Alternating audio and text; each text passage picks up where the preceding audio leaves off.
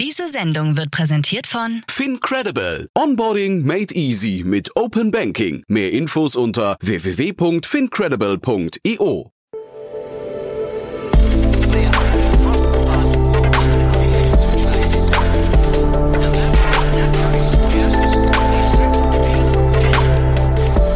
Startup Insider Daily. Interview. Ja, herzlich willkommen zu Startup Insider Daily. Mein Name ist Jan Thomas und heute wirklich mal wieder ein richtig krasses Interview, muss ich sagen. Ich spreche nämlich mit Felix Harteneck. Er ist Co-Gründer und CEO von InPlanet. Über das Unternehmen habe ich bereits zweimal im Rahmen von Investments und Exits mit Otto Birnbaum gesprochen. Und zwar nicht ohne Grund, denn ich verstehe mittlerweile auch die Faszination von Otto für das Thema.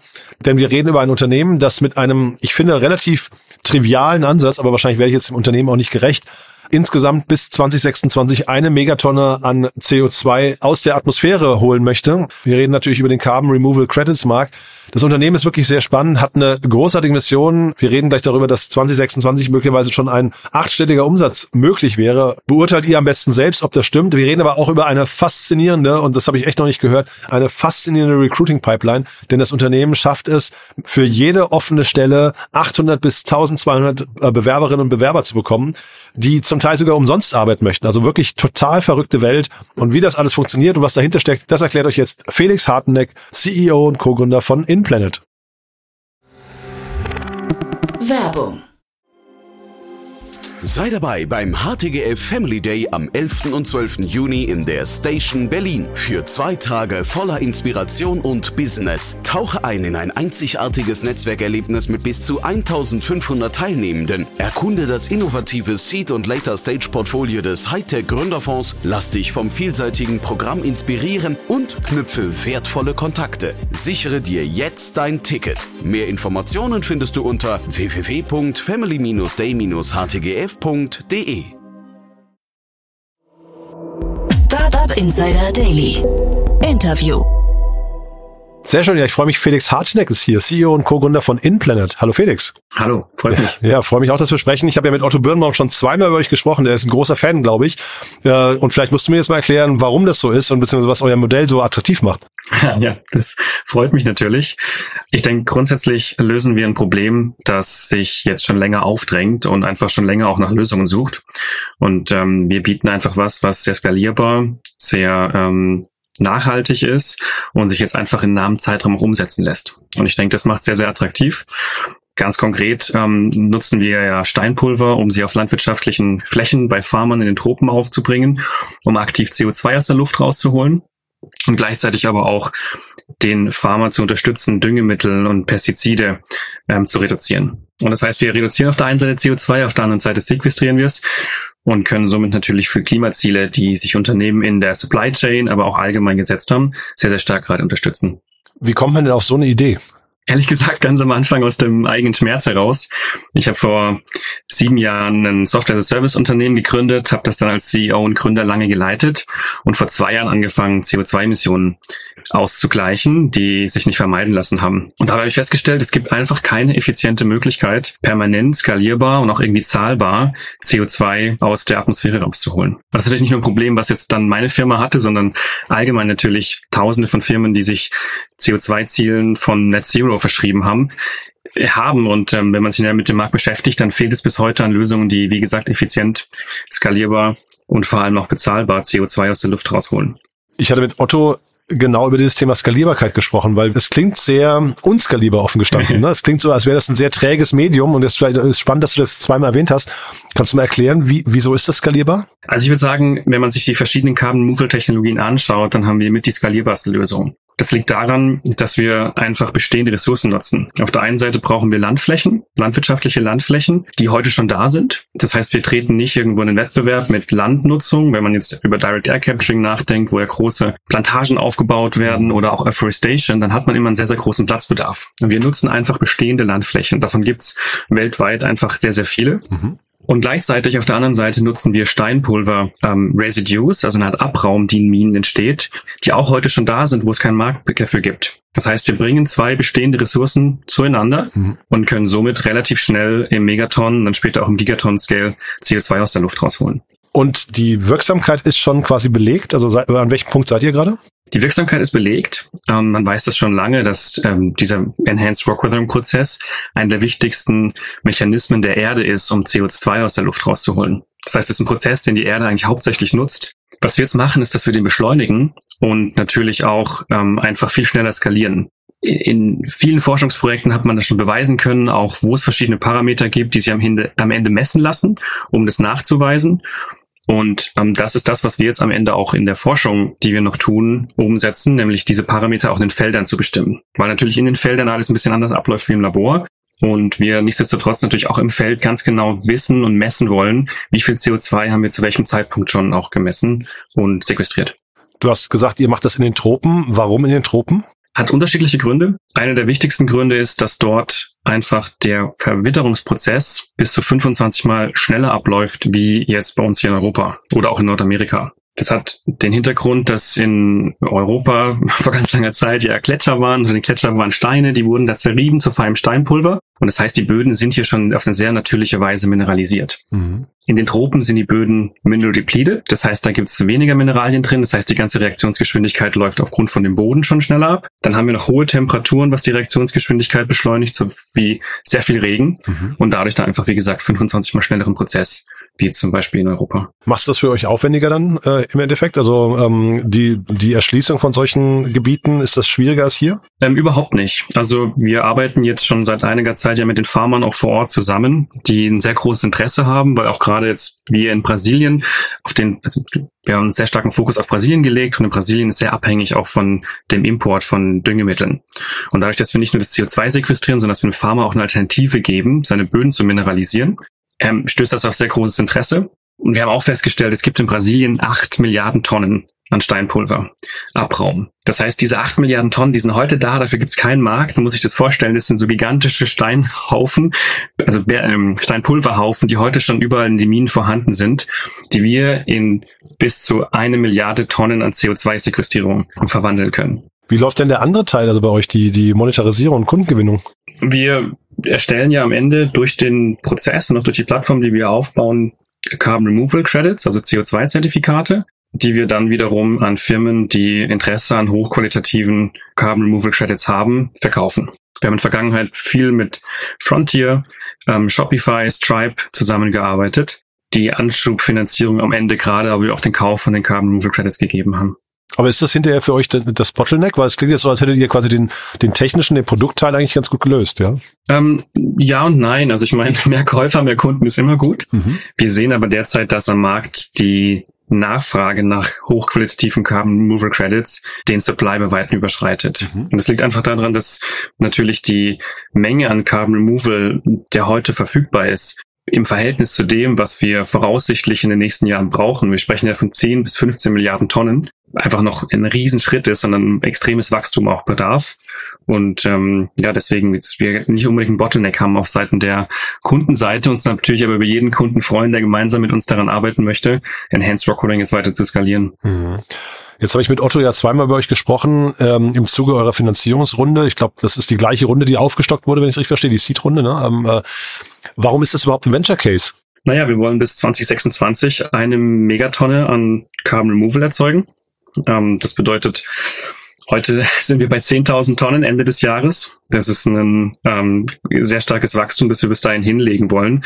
Und wie wir es ja am Anfang auch besprochen haben, haben wir ein sehr, sehr skalierbares Geschäftsmodell und auch ein sehr skalierbares Produkt. Ja, der Risikoteil dabei ist mir nicht ganz klar. Naja, ich meine, ähm, so ein Unternehmen zu skalieren von, von heute auf dahin hat natürlich ein gewisses Risiko. Mhm. Es gibt immer noch auch Herausforderungen, denen wir gegenüberstehen, auch gerade wissenschaftliche Herausforderungen, wie man Ende dann die Messmethoden, die wir heute ansetzen, auch skalieren kann. Für uns als Unternehmen ist wichtig, dass wir heute den Fokus darauf legen, sehr sicher und sehr nachweisbar zu, zu wirklich zu beweisen, wissenschaftlich anerkannt, dass da CO2 im Boden sequestriert wurde. Und dafür investieren wir sehr viel Geld in Messungen. Das lässt sich nicht so skalieren auf die Megaton Tonne. Das würde viel zu viel Aufwand bedeuten und wäre auch viel zu kostenintensiv. Das heißt, wir arbeiten da auch an Möglichkeiten, natürlich diesen MRV, also dieses Monitoring, Reporting und Verification, das wir heute entwickeln haben, dann skalierbar zu machen. Dieser wissenschaftliche oder nachweisbare Ansatz, ähm, dieses auch sehr transparente Monitoring, ist das gleichzeitig auch so ein bisschen eine Kritik an den Wettbewerbern, an den quasi anderen etablierten Methoden? Ähm, das ist keine Kritik. Ich denke, das ist einfach nur eine Herausforderung für Enhanced Rock Weathering. Wenn man jetzt die Technologie an sich vergleicht mit zum Beispiel Biochar, also der Verkohlung von, von Pflanzenresten, dann hat man dort zum Beispiel ja was Messbares, was man in die Hand im Zweifel nehmen kann, wiegen kann und weiß ganz genau, okay, das ist jetzt das CO2 ähm, beziehungsweise das Carbon, was ich irgendwo captured habe. Das gleiche auch für Direct Air Capturing. Man hat am Ende ein physisches Produkt, was man im Zweifel anfassen, messen kann mhm. und auch sehen kann. Bei Enhanced Rock Weathering läuft es ja so ab, dass diese biochemischen Prozesse im Boden ablaufen und am Ende kein physisches Produkt entsteht und dadurch natürlich der Nachweis deutlich komplexer auch ist. Und deswegen für uns als Companies auch umso wichtiger, dass wir da sehr viel wissenschaftliche Arbeit betreiben, um das am Ende auch wirklich nachweisen zu können. Ich will nochmal zurückkommen kurz auf deine vorherige Station. Du hast ja ein Mobility-Startup zum Thema Parken gegründet. Ne? Wie ist denn da der, der, die Brücke in das heutige Thema? Naja, ich habe einfach angefangen, selber ähm, die CO2-Emissionen in der Firma zu auszugleichen, also gerade die, die nicht vermeidbar waren und einfach dabei festgestellt, wenn man es wirklich ernst meint und möchte, dass das CO2 für hunderte von tausenden von Jahren aus der Atmosphäre ist und sich nicht irgendwie nur ein bisschen Zeit kauft und in 50 bis 100 Jahren dann gegebenenfalls wieder Zertifikate kaufen muss, weil man nicht so genau weiß, ob dann die Bäume noch da sind oder nicht, ähm, dann fehlt es an, an Technologien. Und ich selber, ich bin auf einem Weingut groß geworden im Süden von Deutschland, von Freiburg, das auch nachhaltig, also unter Demeter-Richtlinien damals von meinem Vater umgestellt wurde. Und dadurch hatte ich schon immer den Bezug auch zur nachhaltigen Landwirtschaft und habe jetzt mit den Planet einfach verschiedene Herausforderungen, die ich am Markt sehe, aber natürlich auch einen persönlichen Wunsch, dass wir als Generation gesundes Essen essen und dabei nicht die Umwelt belasten, zusammengeführt. Ich finde, auf dem Weingut groß geworden klingt nach einer ganz tollen Jugend. Zumindest von außen. ja. Verlockend wahrscheinlich, ja. zu früh verlockend, ne? Ja. Hm, das hat schöne Seiten auf jeden Fall, gar keine Frage. Aber wir waren auch schon immer viel, ähm, sind viel in die Pflicht genommen worden, auch von unseren Eltern, schon ganz klein mit dabei zu sein. Mhm. Ja, sehr cool. Du, und diese ähm, Investoren, die jetzt investiert haben, vielleicht magst du es mal durch die Runde führen und damit verbunden die Frage, was reizt die Investoren bei euch jetzt mehr? Die, die, die große Vision oder das Thema, dass das hinterher ein, äh, sag mal, vielleicht auch stark lukratives Business werden kann? Ich denke beides. Also wir haben die Finanzierungsrunde ja, also die Pre-Seed-Runde gemacht mit Carbon Removal Partners und äh, Übermorgen Ventures und Mudcake, die ehemals Trellis, die aus unterschiedlichen Blickwinkeln darauf schauen. Also Mudcake ist ja ein, Food-Investor, die allgemein im Bereich Food ja viel investieren. Carbon Removal Partners äh, hat seinen Fokus wirklich auf Carbon Removal Technologien. Das heißt, für uns war es wichtig, einfach Experten aus den verschiedenen Bereichen reinzubekommen, die uns helfen können, dann einfach auch die richtigen Parameter für zukünftige Runden festzulegen.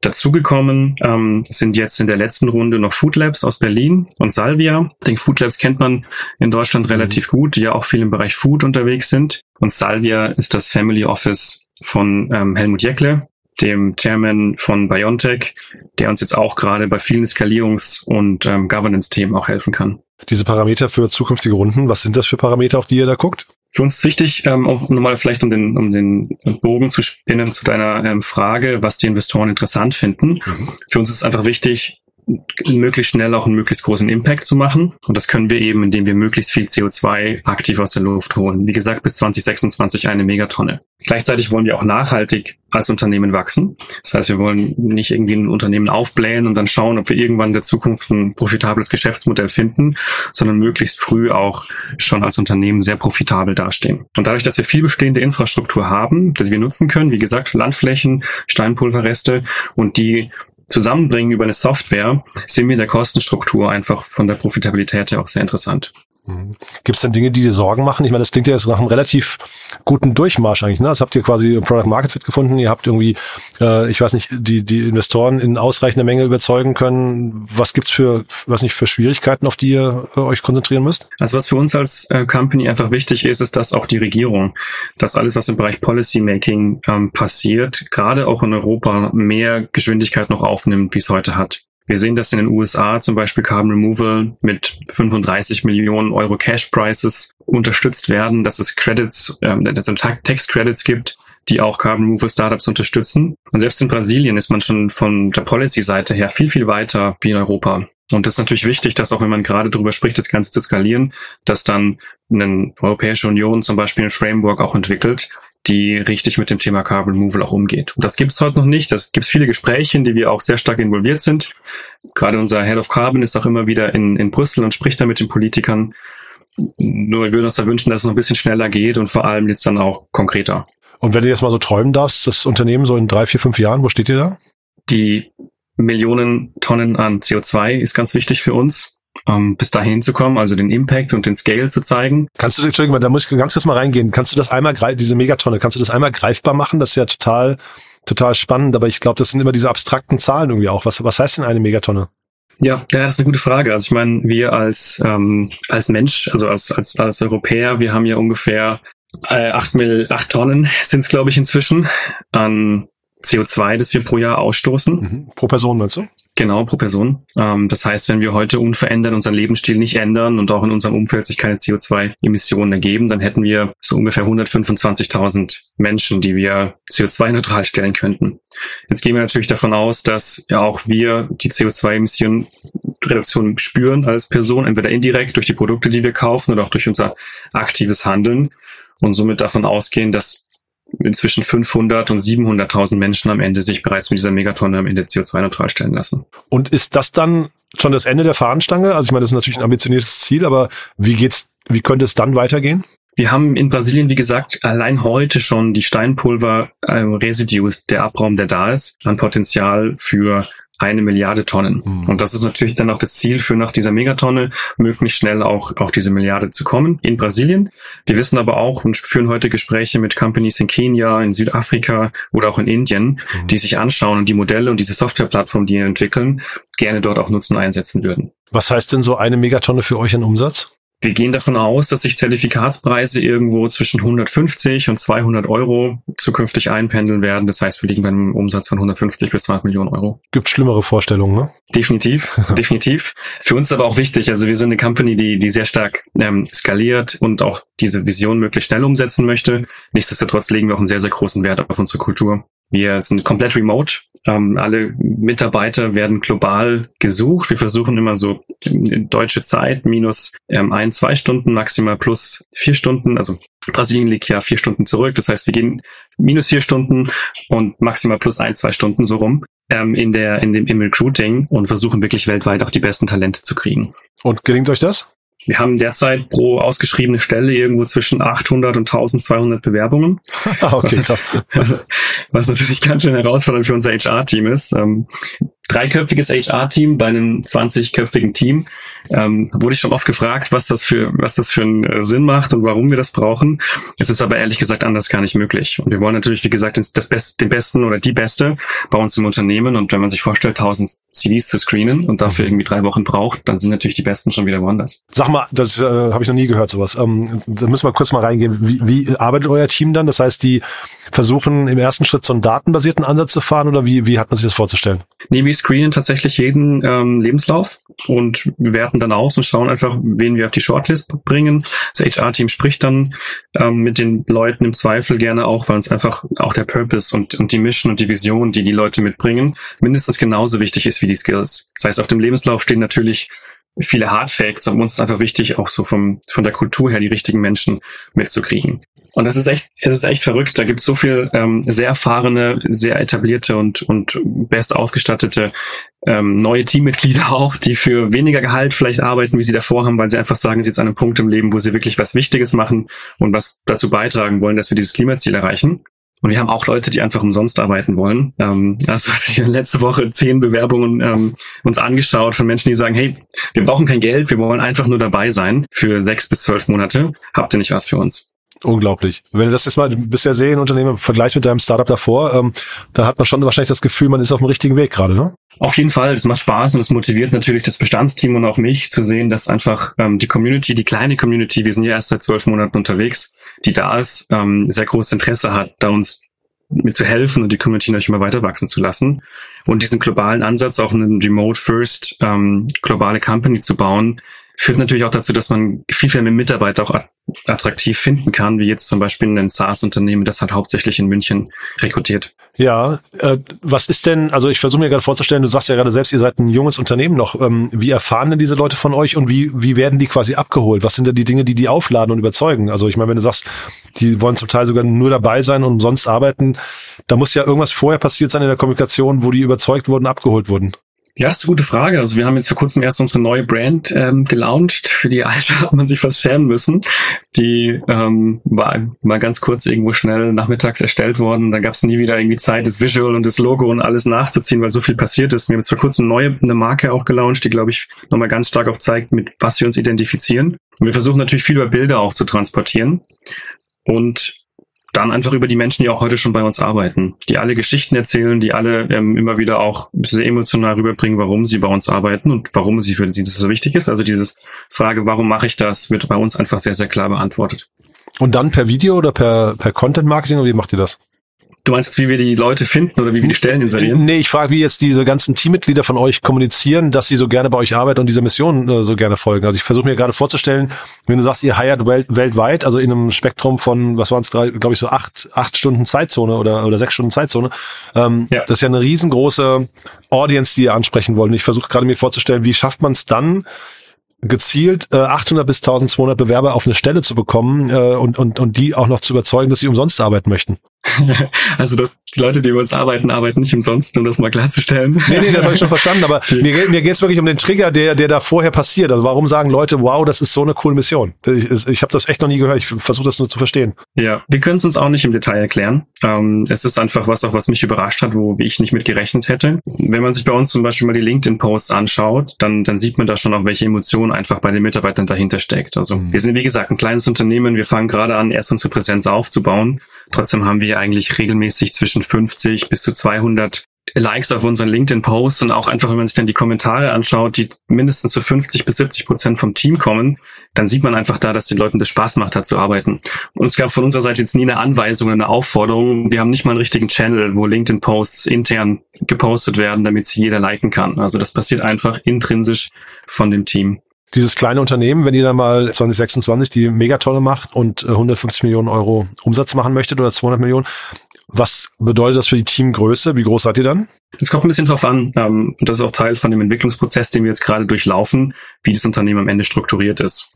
Wir bauen ja jetzt gerade eine Plattform auf, die ähm, es uns ermöglicht, einfach selber mal zur ersten Megatonne zu kommen, auch die kompletten Operations darüber abzuwickeln. Danach ist dann die Idee, um auch einen deutlich skalierbaren Ansatz zu haben, diese Plattform auch zu öffnen. Für zum Beispiel große Pharma, dass Teile von den Operations von Pharma übernommen werden kann oder aber einfach auch von Partnern, von Local ähm, Entities, die dann zum Beispiel in Südafrika auch sitzen. Und je nachdem, wie sich das entwickelt, entwickelt sich natürlich dann auch der Headcount. Hm, sehr, sehr, sehr spannend. Du da vielleicht noch ganz kurz zum Schluss. Du hast mir im Vorgespräch erzählt, ähm, dass ihr gerade eure nächste Offsite plant. Das ist ja auch nochmal ein, ein, ein sehr spannender Bereich. Vielleicht kannst du uns da nochmal kurz durchführen. Super gerne. Wir haben angefangen ähm, von einem halben Jahr das gesamte Team einmal im ähm, halben Jahr, also alle sechs Monate zusammenzubringen. Wir machen das immer in Brasilien, mieten uns dort eine große Farm, um einfach das Team intern zusammenzubringen, dadurch, dass wir remote sind und uns die Kultur nichtsdestotrotz sehr, sehr wichtig ist, legen wir einfach großen Wert, dann viel Zeit auch gemeinsam vor Ort und physisch zu verbringen mit Workshops, mit Aktivitäten. Und wir enden dieses Offsite eigentlich immer mit dem großen Community Gathering. Groß sage ich jetzt, also das ist der Plan. Mhm. Ähm, das erste Community Gathering ist mehr so aus einer, aus einer schnellen Idee irgendwo entstanden, gerade auch lokal in Brasilien Pharma, äh, Minen zusammenzubringen, um Verständnis dafür zu schaffen, warum das Ganze so wichtig ist. Wir haben das ganz klein geplant gehabt, irgendwie mit 50, 60 Farmern und ähm, am Ende waren es 250 mindestens, die dann kurzfristig alle noch gekommen sind mhm. und ähm, ein riesengroßes Interesse auch angemeldet haben. Jetzt haben wir gesehen, dass für die Carbon Removal Credit Buyer, also für einen Shopify und Frontier allgemein natürlich auch interessant so ist, dort sich zu vernetzen. Und deswegen werden wir das nächste Community Gathering Ende März ausrichten, verkünden auch in Kürze den, den offiziellen Zeitpunkt. Und dann sind alle eingeladen, die im Carbon Removal Bereich, ähm, insbesondere natürlich im, im Umfeld Enhanced Rockwelling aktiv sind, zu kommen und sich mit der Community dort ähm, zu treffen und auszutauschen. Sehr spannend. Ist das auch ein Investoren-Event? Nee, wahrscheinlich nicht, ne? Wir werden auch einige Investoren da haben, definitiv.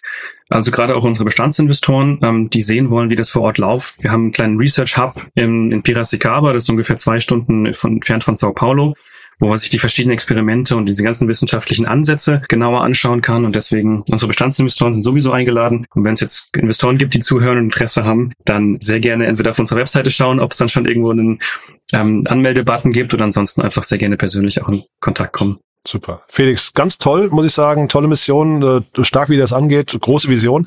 Haben wir irgendwas Wichtiges vergessen? Ich denke nicht. Ähm, ich denke, es ist wichtig, dass wir das gemeinsam alle angehen. Wir versuchen unseren Teil dazu beizutragen. Und ähm, ja, wenn wir helfen können oder wenn es Kontaktpunkte gibt, dann freuen wir uns immer, wenn Menschen auch mit uns in Verbindung treten. Super. Ich drücke die Daumen und wir bleiben auf jeden Fall in Kontakt, ja? Jawohl, sehr gerne. Vielen Dank. Bis zum nächsten Mal. Danke dir auch, ne? Bis dahin. Ciao. Ciao. Startup Insider Daily, der tägliche Nachrichtenpodcast der deutschen Startup-Szene. Ja, das war also Felix Harteneck, CEO und Co-Gründer von InPlanet und ich fand's wirklich richtig cool, habt ihr gemerkt, ne? Da waren viele Facetten drin, die man von anderen Unternehmen gar nicht kennt. Bin immer noch neidisch, dass Felix auf einem Weingut aufwachsen durfte, äh, auch wenn er das vielleicht nicht ganz so romantisch dargestellt hat, wie ich das gerade gefunden habe, aber ich finde den Weg, den das Unternehmen geht, total interessant und bin mir sicher, wir werden Felix zum einen oder anderen Zeitpunkt nochmal hier im Podcast begrüßen, um Dinge zu vertiefen und Updates einzuholen. Äh, wir drücken die Daumen für die Mission und wenn ihr einer von den 800 bis 1200 Bewerberinnen, Bewerbern sein möchtet, setzt euch mit äh, InPlanet auseinander und wenn nicht, erzählt gerne mal euren Freundinnen und Freunden davon oder Bekannten oder Arbeitskolleginnen und Kollegen. Ich glaube, da ist auf jeden Fall echt eine tolle Story, die aufs Weitererzählen wartet. Dementsprechend vielen Dank dafür, euch einen tollen Tag und vielleicht hören wir es nachher nochmal wieder und falls nicht nachher, hoffentlich spätestens morgen. Bis dann, alles Gute. Ciao, ciao.